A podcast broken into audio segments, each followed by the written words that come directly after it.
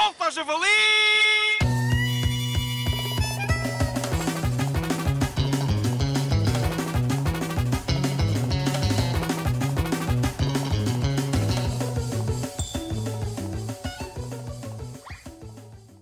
Miguel, Miguel, liga isso rápido que eu hoje estou extremamente indignado. Hihi! Tiago, tem calma, já liguei.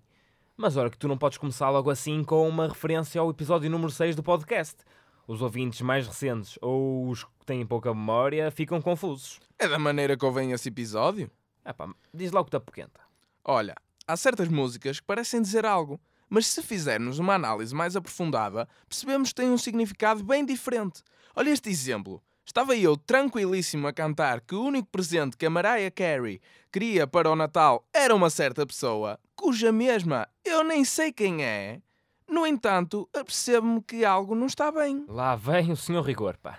Deixa lá as pessoas serem felizes a cantarem o que quiserem. Foda. Ah, aí tu gostavas que a tua namorada te dissesse: Olha, eu não quero muito para o Natal. Por acaso até adorava, sempre poupava uns trocos valentes. Lá nisso tens razão. Porém, depois dizia que eras tu que ela queria. Estava mesmo a dizer que eras uma bugiganga qualquer sem importância. Mas isso ela já diz sem estar a cantar. Ah, Mas atenção que não é a única canção cuja letra não tem significado que se espera. Vamos viajar para terras da Nossa Majestade e falemos de uma das melhores bandas de sempre, quiçá da melhor. Não me digas que nem os Beatles te escapam. Exatamente! Atenção que eu adoro a música deles. Mas há uma que começa logo com ordinarice. E isso não é tolerável. Ó Tiago, não te ponhas com essas coisas, pá. Eles fazem músicas românticas, não são ordinárias. Ah, é? Então repara na música I Saw Her Standing There, quando o Paul, com aquela cara de maroto, diz Well, she was just 17. You know what I mean. Não estava a sugerir que ela estava a chegar aos 18.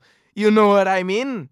Ah, pois, sou eu que imagino coisas, não é? Mais uma vez, tu só vês maldade no mundo. pá. Maldade? Ai, queres maldade? Então espera que já vais ver. Falemos da balada You're Beautiful, de James Blunt. Não me vais estragar essa música, Tiago. Eu adoro essa música.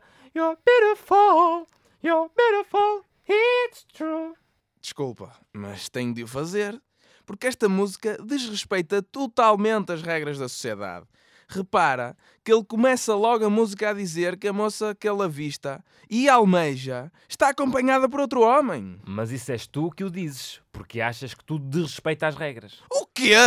Com que então fui eu que escrevi a frase Não cobiçarás a mulher do próximo nos 10 mandamentos de Deus? Pensando bem, por acaso, nesta tens razão. Pois, eu já sabia que me davas razão. Mas já para não falar, que mais para a frente da música, ele diz assim: Os nossos olhares cruzaram-se quando passámos um pelo outro. Ela pôde ver pela minha cara que eu estava pedrado como a mera. Ei, ei, ei! Atenção que no podcast só é permitido conteúdo familiar. Pronto, pronto. Mas olha, quanto é que apostas que ele a seguir disse: Oh Camolas, enrola aí mais um.